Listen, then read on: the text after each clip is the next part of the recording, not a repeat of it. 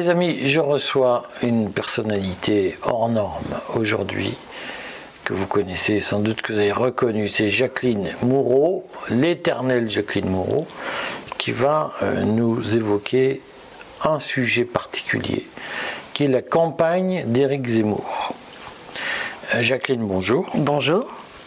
Euh, Jacqueline, le, pourquoi vous avez rejoint Éric Zemmour? Eh bien, tout simplement parce que je pense que j'ai fait comme euh, beaucoup de Français qui l'ont rejoint. j'ai mis la France au-dessus de tout, en fait. Et à l'époque, à l'instant où je l'ai rejoint, je ne voyais pas d'autre offre politique qui puisse répondre à ce besoin de sauver le pays. Alors concrètement, ça, veut dire quoi? En quoi vous pensiez que Éric Zemmour allait sauver le pays et le sauver de quoi? Alors, sauver le pays, et bien, euh, sauver le pays du déclin dans lequel on est en train de sombrer, puisqu'on a l'impression que chaque jour on a atteint le fond, et euh, en réalité, eh bien, on creuse toujours. Il y a toujours plus profond.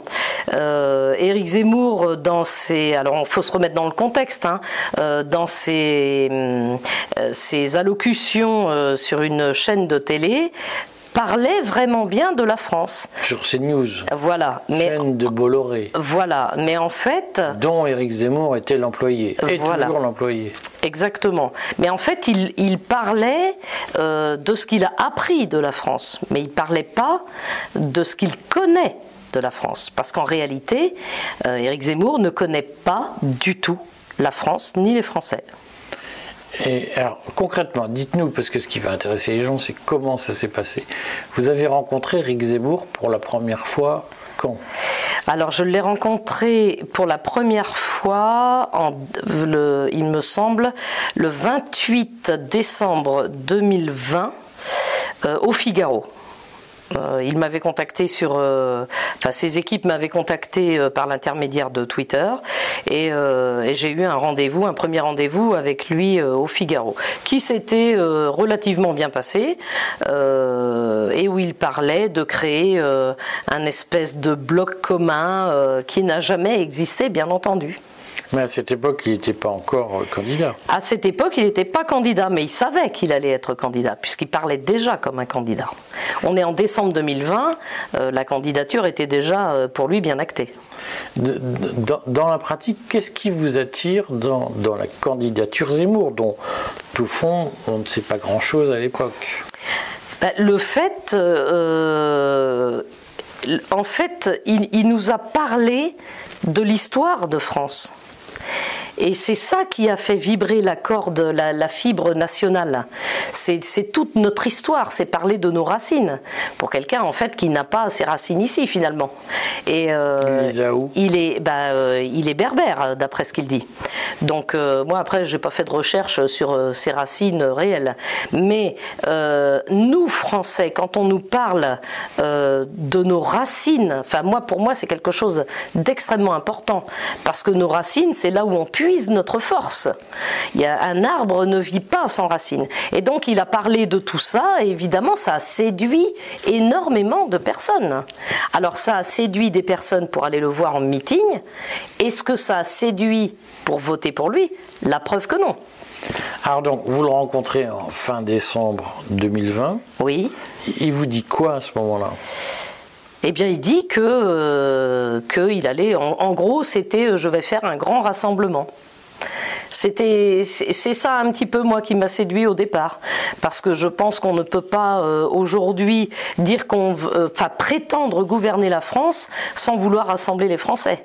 Euh, si c'est pour parler à trois à trois personnes du 16e arrondissement, ça ne sert strictement à rien. Malheureusement, c'est ce qui s'est passé. Ben, parce que Zemmour ne vient pas vraiment de la France populaire. Non, pas du tout même. Pas du tout. Ça veut dire quoi? Ben, Ça veut dire qu'il la connaît pas. De toute façon, qui aujourd'hui, quel est l'homme politique euh, français qui connaît les Français? Il n'y en a plus un. Personne ne, personne ne sait ce que nous vivons actuellement. Absolument personne. Personne ne peut en parler.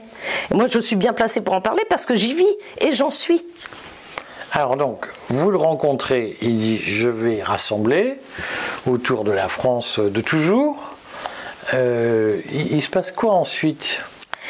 Alors ensuite, euh, alors moi j'étais dans, ma propre candidature, donc euh, évidemment quand on est euh, une petite équipe, c'est beaucoup plus compliqué que quand on a 15 000 personnes à son service.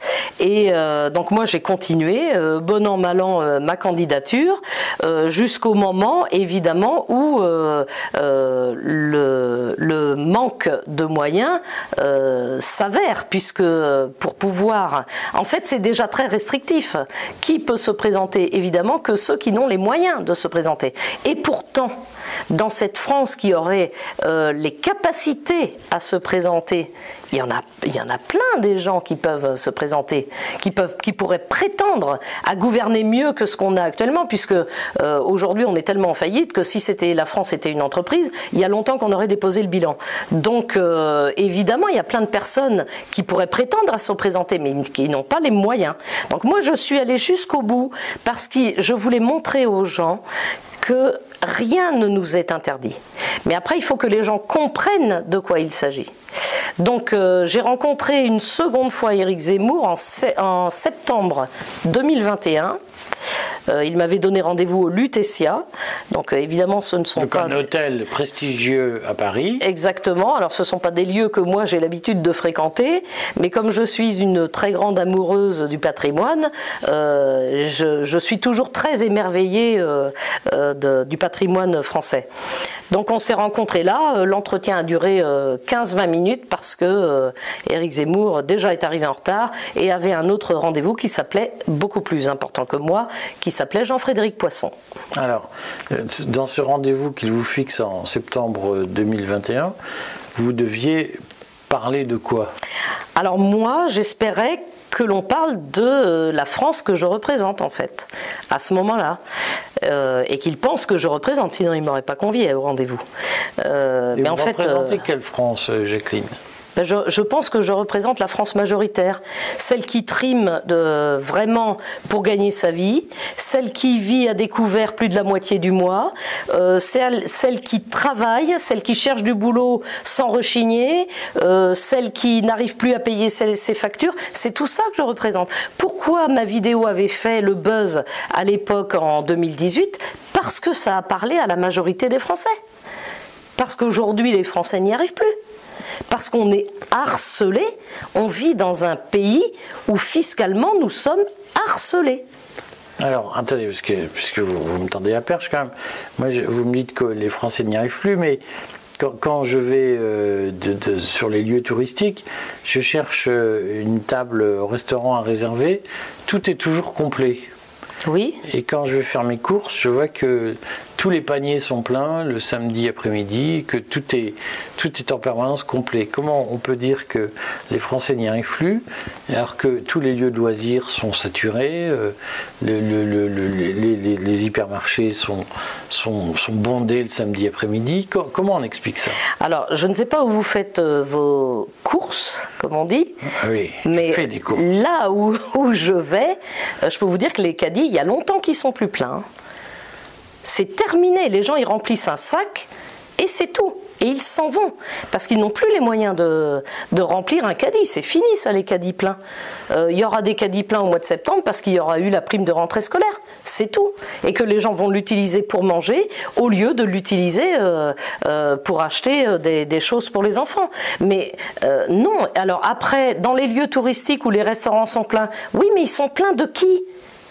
C'est la question. C'est quoi la. Qui, comment ça se fait que, que, globalement, on a le sentiment que tous les lieux de loisirs sont complètement saturés, que tout le monde a un téléphone portable dernier cri en disant j'y arrive plus Alors, ceux qui ont des téléphones portables dernier cri, euh, c'est pas les gens qui vivent à découvert euh, tous les mois.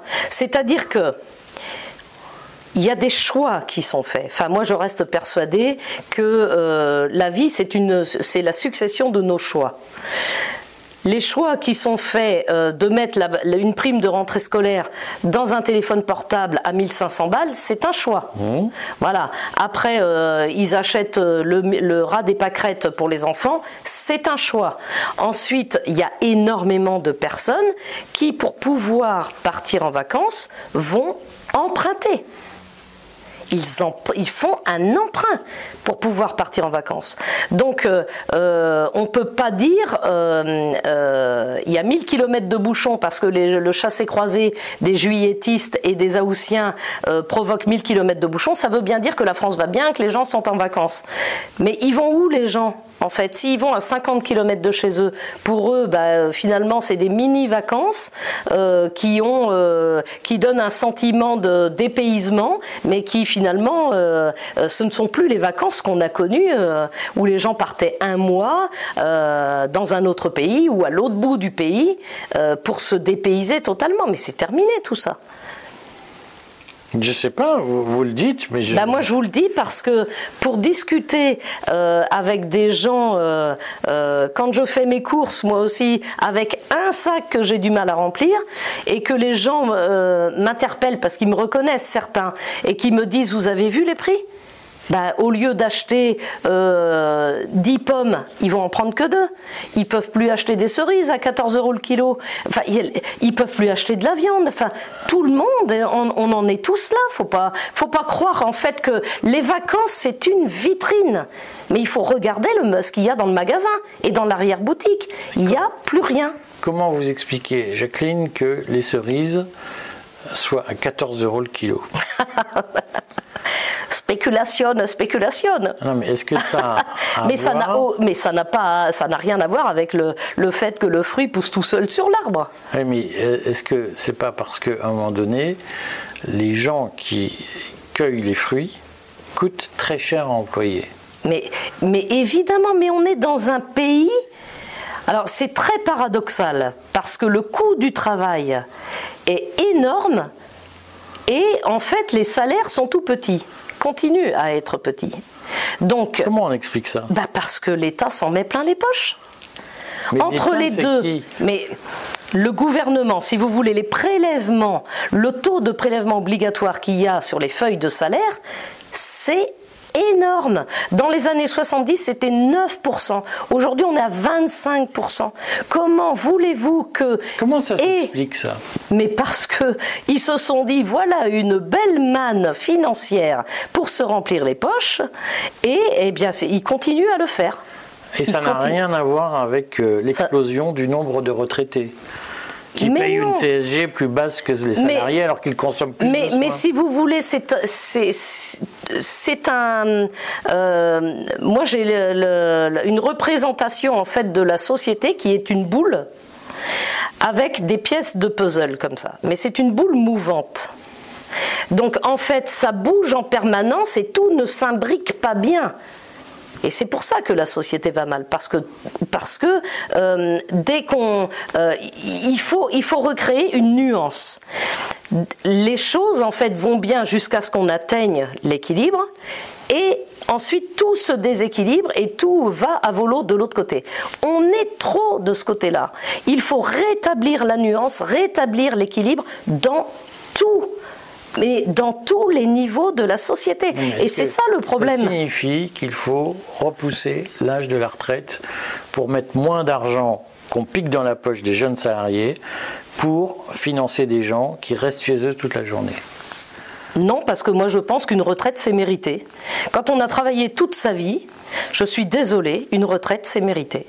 Il n'y a pas à harceler les retraités qui ont déjà payé toute leur vie des impôts. Et euh, non, mais, mais pourquoi ça ne fonctionne pas? Mais parce que ça vient de la gestion de, de, ceux qui nous gouvernent.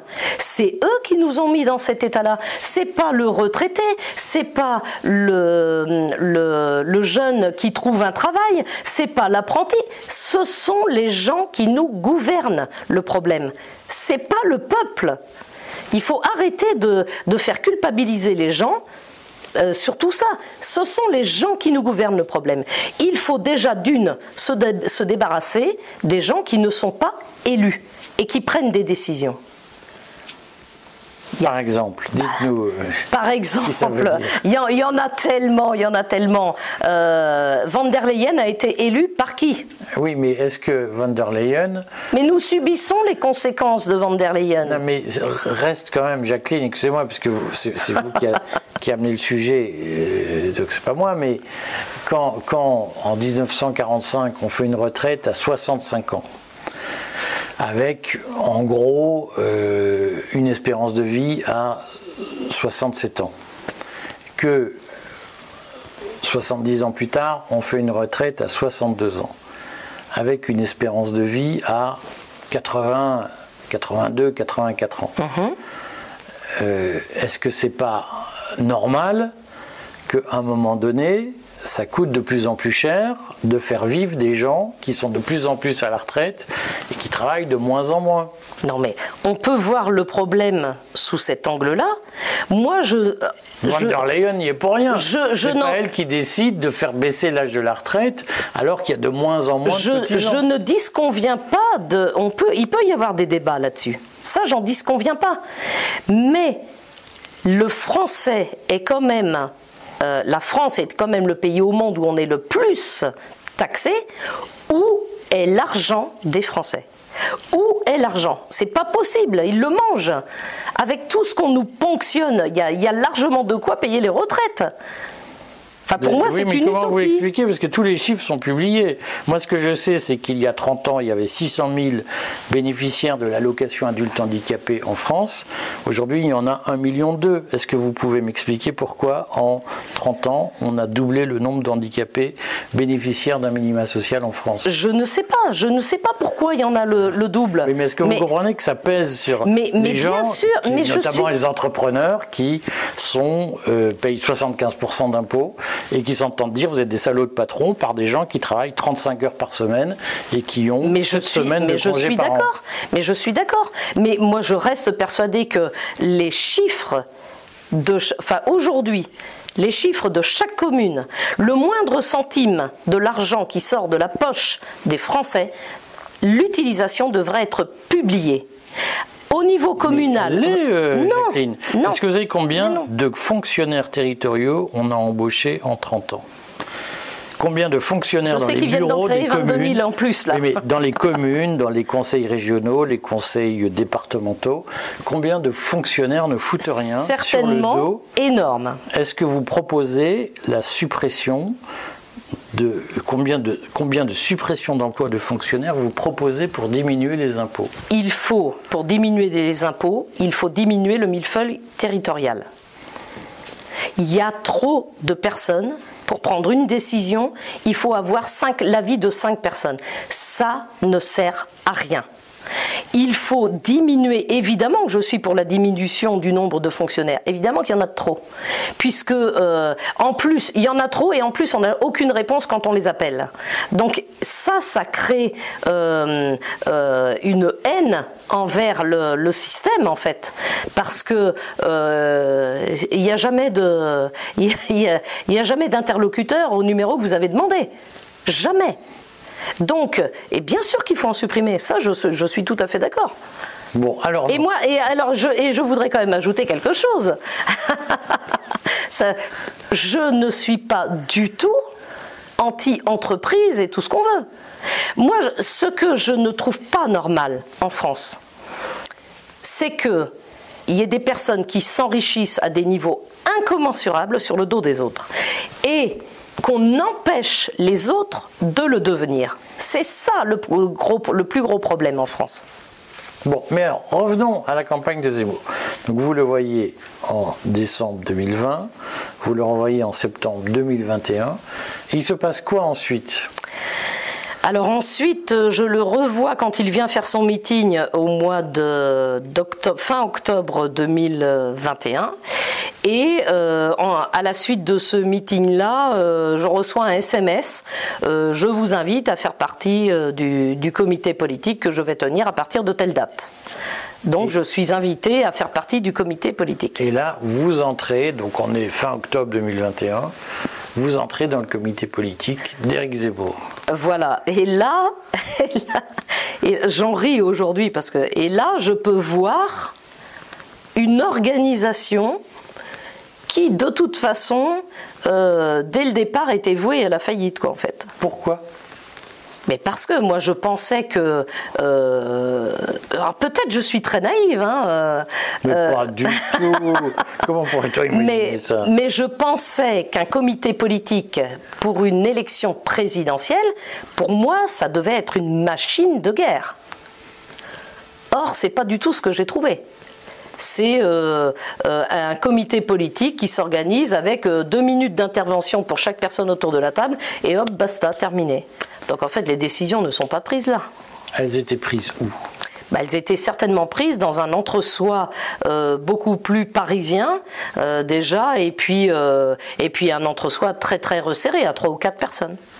Il vous faut combien de temps pour le comprendre?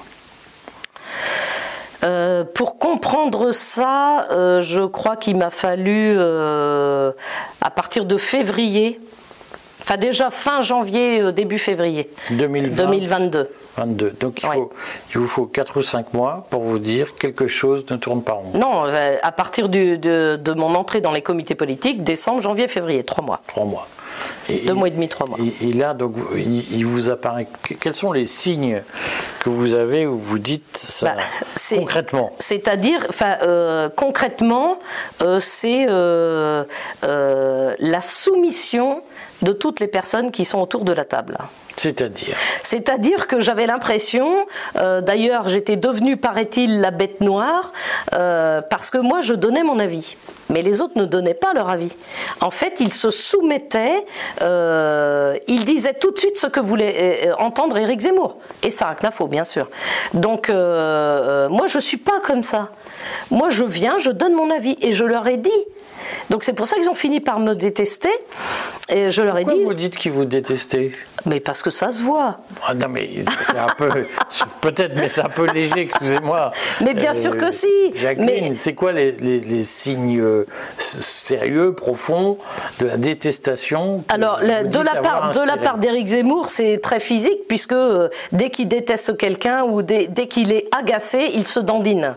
Donc euh, ça, ça se voit euh, tout de suite. enfin, on peut pas dire il s'est dandiné devant moi, ça voulait dire qu'il me détestait. Non, non, non, non. Il y a eu des signes plus plus marquants, plus. Ah bah après, euh, moi je leur disais, donc à chaque, dès le mois de février, janvier, fin janvier, début février, puisqu'il y en avait un tous les 15 jours, je leur disais, vous ne parlez pas à la France populaire, elle va vous ignorer.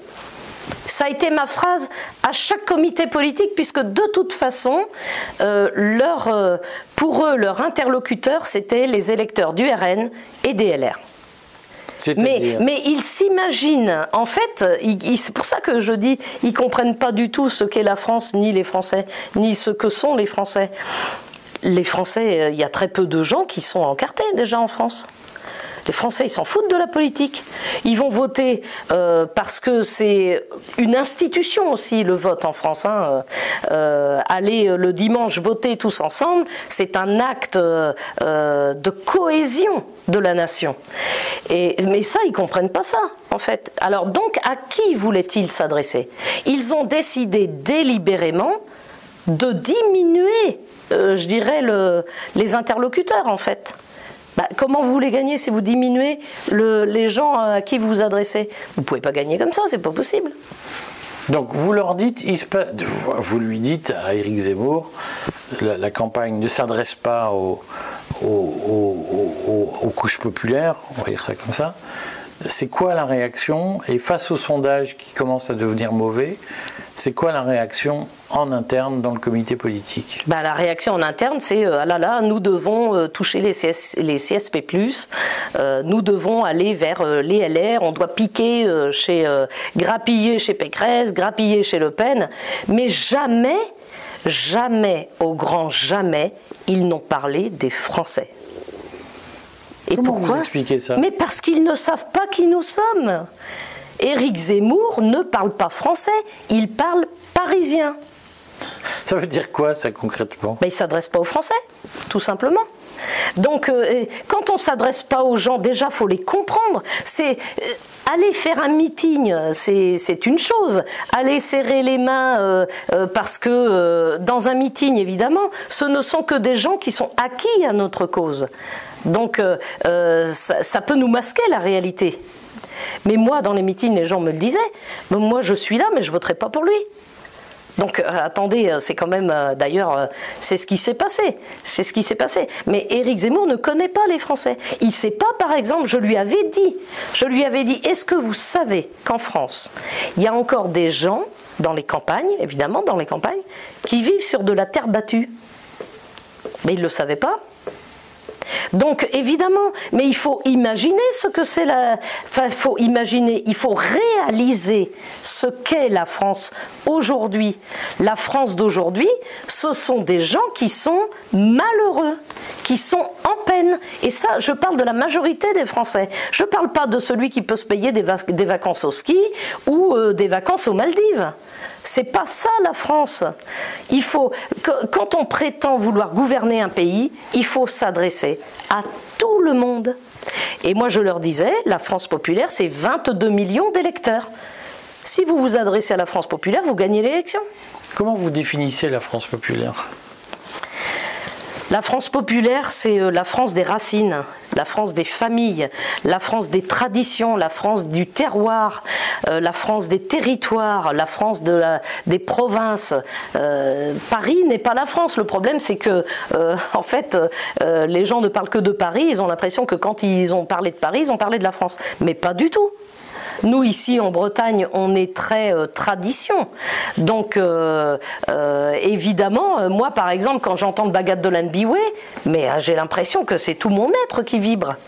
Mais c'est ça partout, dans toutes les régions.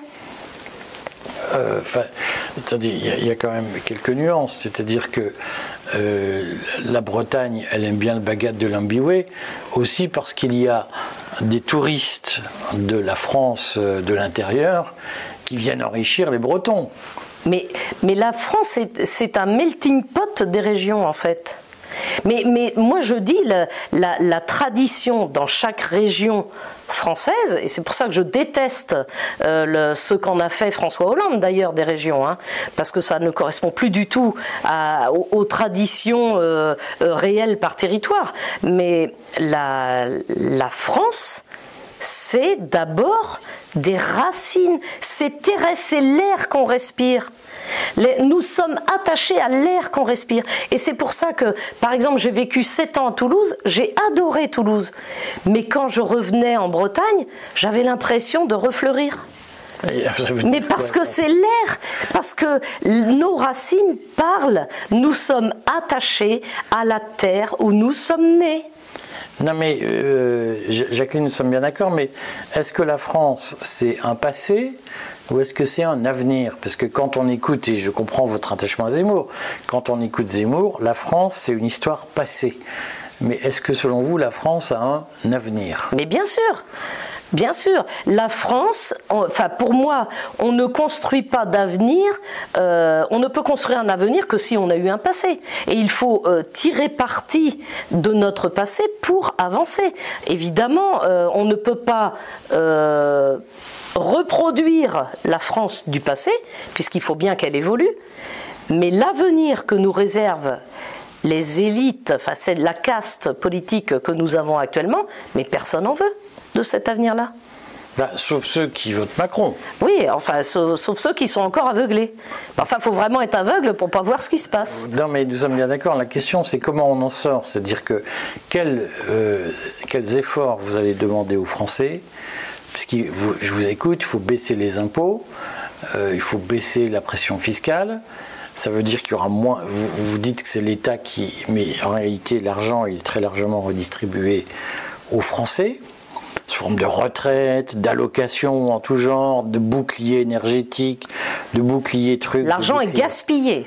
en tout cas, il est très largement redistribué aux gens. Euh, est-ce que vous dites aux Français, vous allez devoir faire des efforts pour redevenir un grand peuple? Ben, De toute façon, je pense qu'au point où nous en sommes, évidemment euh, qu'il va falloir faire des efforts.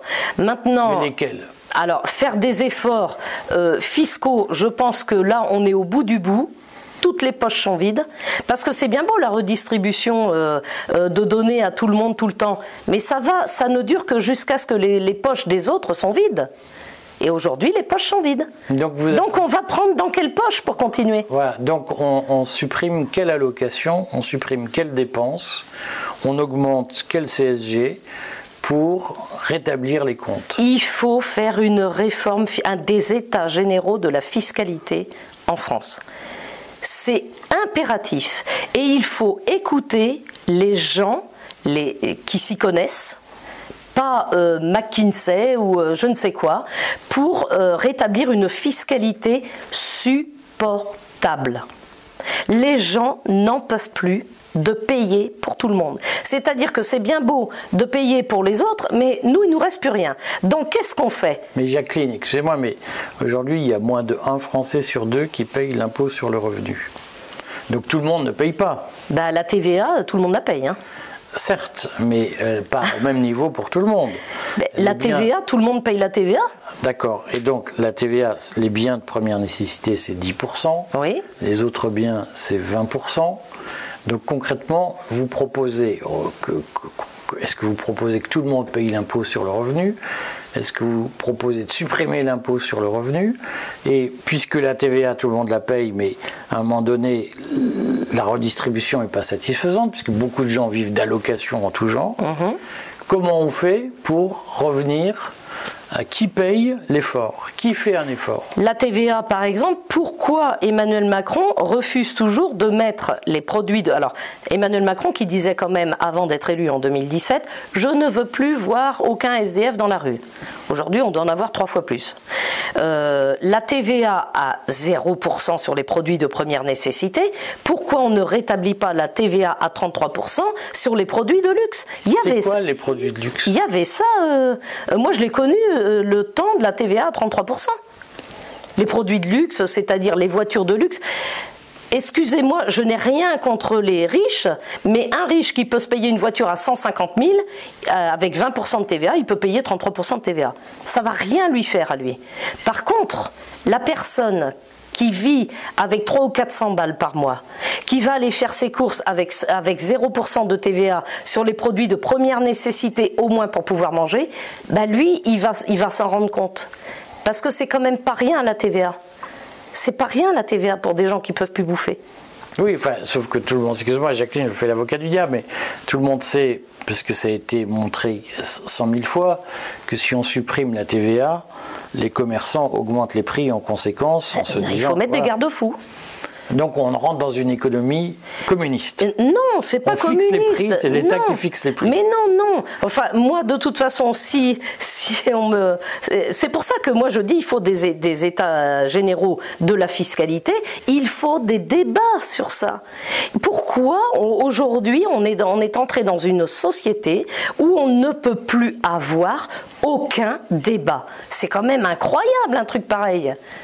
C'est pas normal, c'est pas normal. Il faut mettre des fiscalistes autour de la table avec des gens qui vivent les conséquences des fiscalités pour leur dire ben voilà, si vous faites comme ça, voilà ce qui se produit.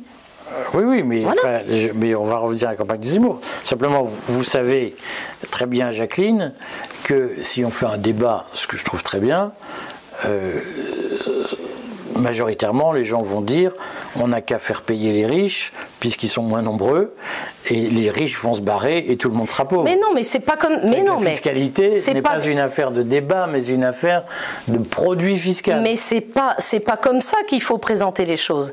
Enfin, moi, je ne suis pas du tout anti-riche je ne comprends pas pourquoi on empêche les autres de le devenir. C'est ça le problème. Parce qu'il y a la sécurité sociale. Ben non, ah oui, mais alors Parce dans ce cas-là. un moment donné, on explique aux gens qu'il faut redistribuer. Oui, mais dans... la redistribution eh ben, coûte tellement cher que. Il faut tout remettre. Non, mais il faut quand même pas penser euh, aujourd'hui que il est impossible de changer la fiscalité française, alors que dans d'autres pays, ils arrivent à avoir des fiscalités beaucoup moins lourdes et à vivre mieux. Parce qu'ils ils font pas 35 heures, ils partent pas à 62 ans. Ah bah ça peut-être les, ils bossent plus. les, les 35 heures. Est-ce que vous dites aux Français les 35 heures on les supprime et maintenant vous allez bosser beaucoup plus les, les 35 heures ont été une monumentale erreur. Il y a eu des quelques euh, points chauds, euh, je dirais. Euh, les 35 heures, ça a été une monumentale erreur, évidemment. Parce que ça a déjà complètement déstabilisé la société. Et puis, on, en est, bah, il y a moins de rentrée d'argent, évidemment. S'il n'y a plus que 35 heures, bah, il faut plus de monde pour travailler. Ça a déstabilisé les hôpitaux. Les hôpitaux, enfin, les, les gens qui bossent dans les hôpitaux l'ont dit.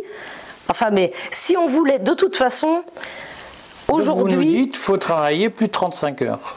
Moi, je dis. Il faut laisser les gens travailler le temps qu'ils veulent. Minimum 35 heures. S'il y en a qui veulent en faire 45, on les laisse. Pourquoi on empêche les gens de travailler? C'est comme par exemple, j'entendais l'autre jour Mathilde Panot qui disait, donc elle est fille, la NUPES, mmh. qui disait euh, Moi je ne veux pas que les gens puissent aller faire leurs courses le dimanche. Mais qu'est-ce que ça peut lui faire? Si elle, elle a envie de rester dormir, elle a qu'à rester chez elle. Mais si les gens qui bossent du lundi au samedi n'ont pas le temps d'aller faire des courses le dimanche, euh, la semaine, eh bien qu'on les laisse pouvoir aller euh, chercher euh, des aliments le dimanche. Qu'est-ce que ça peut lui faire? C'est ça que je comprends pas. Mais on, est dans, en fait, on est dans une privation de liberté de tout.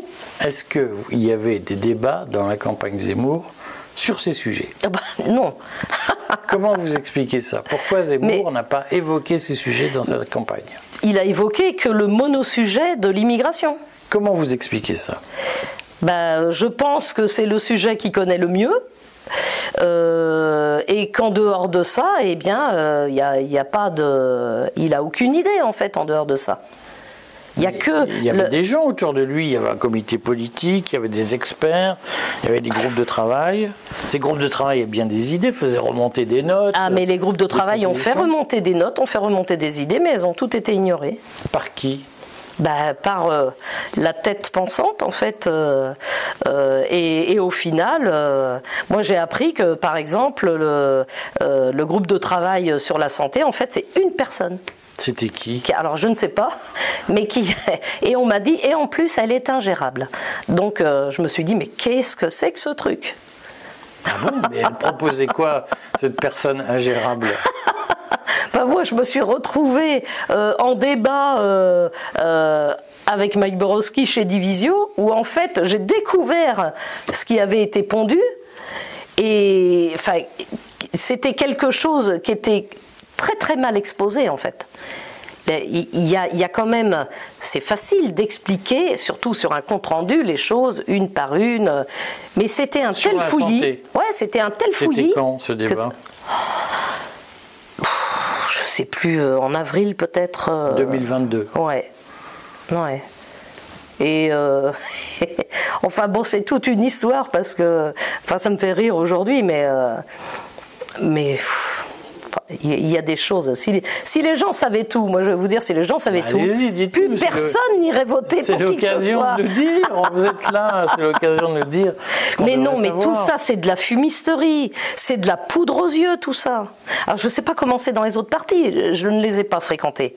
Mais là, en tous les cas, c'est de la poudre aux yeux. C'est euh, Reconquête Éric Zemmour, c'est de la poudre aux yeux. C'est de la poudre de perlimpinpin, si les gens me comprennent bien. Ça veut dire quoi? Concrètement. Mais ça veut dire que pour moi, c'est une euh, candidature qui a été fabriquée de toutes pièces. Par qui? Pour moi, par, euh, par Emmanuel Macron. Mais sont, quelle est la base factuelle, sérieuse qui vous permet de dire ça? Bah, Il suffit d'écouter aujourd'hui euh, ce que dit Éric Zemmour. Il, il a toujours un temps d'avance sur ce que va dire Emmanuel Macron. Comme si Emmanuel Macron, il le pousse, par exemple, les émeutes. pour moi, ça a été flagrant. Les émeutes qu'on a eues euh, fin juin, début juillet. Le premier à réclamer la mise en place de l'état d'urgence, moi j'étais contre. Le premier à réclamer ça, c'est Éric Zemmour. Et d'un seul coup, on entend le gouvernement parler de l'état d'urgence, la possibilité de. Et finalement, ils ne l'ont pas fait. Mais Moi, je, ne comprends pas comment. Euh, euh, après, je crois que les autres partis, euh, je crois que les LR l'ont réclamé aussi, mais Éric Zemmour est un ultra jacobin de toute façon. moi, je suis pas, suis pas dans cette mouvance-là, donc. Moi, je pense que les, gens, euh, moi je suis girondine en fait, dans les régions, laisser les gens s'occuper des régions. Qui mieux que les Bretons connaissent mieux la Bretagne Enfin, quand même, qui mieux que les Alsaciens connaissent mieux l'Alsace? C'est pas à Paris de décider de tout. Paris, c'est le, les, il faut mettre du jacobin pour le régalien. C'est tout. Et les autres, mais, mais en fait, on n'a plus de souffle on est étranglé, on n'a plus de respiration. Bah, à un moment, bah, la région, elle meurt. Tout est en train de mourir. Je ne sais pas si les Français se rendent bien compte de ça. En fait, on est en train de mourir à petit feu. Mais ça s'est fait à dose homéopathique. Et donc, bah, c'est petit à petit en fait hein, qu'on s'en rend compte. Mais euh, pour moi, alors qui suis né en 67 sous De Gaulle, euh, pour moi la grande cassure, c'est Mitterrand. Mais euh, rétrospectivement, parce que je ne vais pas abuser de votre patience, euh, Jacqueline, est-ce que vous avez des regrets? Est-ce que vous regrettez d'avoir participé à cette campagne ah, sous l'étiquette Zemmour? Qu'est-ce que ça vous a appris? Qu'est-ce que vous en avez Je n'ai, alors moi, il faut savoir que dans la vie, je n'ai jamais aucun regret ni remords. On fait des choix à un moment de sa vie. Il y a des fois, euh, c'est pas un bon choix, mais j'ai appris. J'ai appris qui sont ces gens-là. J'ai appris que ces gens-là ne défendront jamais le français lambda comme, moi ou, euh, ou comme mon voisin, ou jamais. Une fois qu'ils sont dans le système, le système les alimente financièrement, mais ils vont pas aller contre le système. Mais c'est qui ces gens-là? Ça, désigne qui bah, C'est-à-dire c'est cette caste parisienne euh, euh, qui estime qu'ils sont de toute façon au-dessus des Français parce que ils ont une, une culture, parce que Éric Zemmour, c'est une culture générale, mais il a euh, euh, zéro intelligence de situation. Zéro, c'est le point mort. Euh, oui, ça, enfin, ça dit, Jacqueline, je vais quand même vous porter un peu, puis on, en restera là, parce qu'il ne faut pas abuser de la patience de tout le monde. Mais vous, parlez des Parisiens, mais enfin, Jean-Yves Le Drian, c'est un Breton. Oui. Richard Ferrand, c'est un breton. Euh, on pourrait lister d'autres bretons qui ont quand même participé à ce système. Est-ce que c'est pas un peu facile de dire c'est les Parisiens alors que l'essentiel du système est fait de provinciaux? Alors, je ne dis alors quand je dis c'est les Parisiens, je dis les gens qui vivent à Paris. Parce qu'évidemment, on est tous de quelque part. on dit les Arabes, les Juifs, les... c'est une, pirouette. Actuellement. Est-ce qu'il y a des Bretons qui sont responsables de la faillite du système? Mais bien sûr. Mais bien sûr. pourquoi vous ne dites pas il y a aussi des provinciaux euh, C'est gênant. Mais, mais non, mais c'est. Est-ce que c'est pas une façon de dire aux Bretons vous êtes des gens bien, quoi que vous fassiez Non. Le problème, c'est les autres. Est-ce qu'il y a des Bretons qui sont responsables Mais bien sûr, il y a des gens. Mais il y a des gens de partout qui sont responsables de cette faillite. C'est pas évidemment, c'est pas, euh, c'est pas parisien, parisien, je veux dire, euh, c'est, pour moi, c'est ceux qui vivent à Paris. Là, à partir du moment où les gens vont habiter à Paris, ils sont complètement déconnectés de la vie des provinces. Enfin, quand moi, ce qui reste dans mon village de service public, c'est une boîte aux lettres jaune. Mais est-ce que vous pensez. Et une mairie, c'est tout. Je vous fais l'avocat du diable et, et prendre un restreint, mais est-ce que vous ne pensez pas que le breton qui ne connaît pas la Seine-Saint-Denis. Est-ce que vous ne pensez pas que le breton, qui ne sait pas que la Seine-Saint-Denis a deux ou trois fois moins de fonctionnaires par habitant que la Bretagne, est-ce que vous ne pensez pas que le Breton, qui ne sait pas que la Seine-Saint-Denis, département le pays le plus pauvre de France, département le plus pauvre de France, euh, le Breton qui ne sait pas que la, Seine-Saint-Denis a euh, beaucoup moins de services publics par habitant que la Bretagne, est-ce que vous ne pensez pas que le Breton est déconnecté de la réalité française? En quoi le Breton est plus légitime que l'habitant de Seine-Saint-Denis? Mais je ne dis pas que parler de l'utilisation. Mais je ne dis pas que le Breton est plus légitime qu'un autre. Je dis que les gens, ce sont des gens qui habitent sur ces territoires de vie qui doivent décider pour les territoires de vie. C'est tout. C'est quelqu'un de Seine-Saint-Denis qui doit décider pour la Seine-Saint-Denis. Donc, est-ce que vous êtes Après avoir été élu, évidemment. Je vous pousse dans votre tranchement, c'est important. Ah, il y a moins de policiers en Seine-Saint-Denis par habitant qu'en Bretagne. Donc est-ce que vous êtes d'accord pour qu'à un moment donné, l'habitant de Seine-Saint-Denis dise on diminue le nombre de fonctionnaires en Bretagne pour en mettre plus chez nous? On, supprime des hôpitaux en Bretagne parce que la Seine-Saint-Denis est sous. Mais il faut regarder les, les résultats. S'il y a plus bah, de problèmes. Il y a bah, moins d'hôpitaux par habitant en Seine-Saint-Denis qu'en Bretagne. Bon, alors, s'il y a moins d'hôpitaux, mais il faut regarder les résultats en fait. Euh, s'il y a moins de policiers et qu'il y a plus de problèmes de sécurité, il faut augmenter le nombre de policiers par rapport au nombre d'habitants. Donc vous êtes d'accord pour dire qu'on supprime des policiers dans les petits commissariats où on ne fait rien en Bretagne? Euh, On n'est pas loin de la Baule. Il y a un commissariat, il y a très peu de criminalité à la Baule. On supprime combien de postes de policiers à la Baule pour les affecter en Seine-Saint-Denis? Je ne sais pas combien on en supprime, mais en tous les cas, chaque Français a le droit à sa sécurité chaque Français, chaque habitant de France. Chaque, en Seine-Saint-Denis, il y a beaucoup d'étrangers, beaucoup plus qu'à la Oui, mais enfin, euh, en, général, on nous dit tous qu'ils sont français. Donc, euh, chaque personne sur le territoire de vie a le droit à sa sécurité. S'il en faut plus en Seine-Saint-Denis qu'en Bretagne, eh ben, on en met plus. Voilà, c'est tout. Et on assume l'impopularité de dire aux policiers de, de La Baule qui ne travaillent pas beaucoup, vous allez retourner en Seine-Saint-Denis pour l'identité nationale. Ça, je ne sais pas où il faut les prendre, mais, mais je ne suis pas pour. Ah, je vous assure, il faut les prendre des petits commissariats où on ne fait rien pour les mettre dans les commissariats qui sont je ne... Enfin, moi, je pense que s'il y a besoin de plus de commissariats, c'est qu'il y a un problème quelque part. Non, il n'y a pas besoin de plus de commissariats. Il y a besoin de supprimer des commissariats où on ne fait rien, la Baule. Non, il n'y a pas à supprimer, il en faut un. pourquoi les habitants de la Baule parce qu'il y a moins de criminalité. Non, mais je suis d'accord, mais il faut un, mini, il faut un minimum quand même. Donc vous augmentez les impôts Non. Vous trouvez l'argent où pour créer Mais il faut arrêter de dilapider l'argent des Français, c'est tout. Vous comprenez Enfin, vous comprenez, Jacqueline, non, à un moment donné, cet argent, il n'est pas complètement dilapidé, il tombe dans des poches. Et à moins qu'on nous prouve que ce soit les dirigeants qui s'enrichissent à, centaines de milliards à titre personnel, il se trouve que l'argent, il tombe dans la poche de fonctionnaires qui ne sont pas très employés dans certaines régions alors que d'autres régions, comme la Seine-Saint-Denis, manquent cruellement de services publics. Est-ce que vous assumez à un moment donné l'impopularité de dire aux fonctionnaires on vous remet au travail C'est possible. De, euh, ce que vous dites est tout à fait possible. Moi, je n'ai pas les chiffres sous les yeux, mais je vous crois. Mais il n'y a pas à déshabiller Paul pour habiller Jacques. Donc on augmente les impôts. Non, il faut arrêter de dilapider l'argent des Français. Quand on voit que dans des mairies, ils ont des caves sous la mairie. Pour euh, les petites soirées entre conseillers, vous trouvez ça normal que les Français payent pour les caves des mairies? Non, la question c'est les eh milliards qu'on allonge. Mais, mais, mais, mais, tout ça, ça fait que partie. Ça coûte des milliards? Mais non, mais ça fait partie d'un tout. En fait, c'est un tout. Il faut arrêter. Les élus doivent comprendre que la France des petits fours, c'est terminé. C'est tout. Ils sont là au service des Français et non pas pour se servir. Quand ils auront compris ça, eh bien peut-être que les gens retourneront voter. Parce que ce qui va se passer à la prochaine présidentielle, où on nous vend déjà Édouard Philippe, hein, euh, là euh, c'est, euh, on, a déjà Édouard Philippe président en 2027. Hein. Mais ce qui va se passer, c'est qu'on a eu 53,4% d'abstention le dernier coup.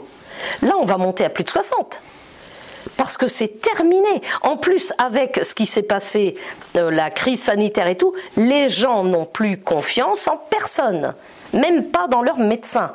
Donc, Emmanuel Macron a été, enfin pour moi, il a été placé là pour dynamiter la société et franchement, chapeau, parce qu'il a bien réussi. Bon, Jacqueline, on refera cette interview et, chacun réagira, on lira les commentaires et, et on verra comment ça va. Merci Jacqueline. Je vous en prie, avec plaisir.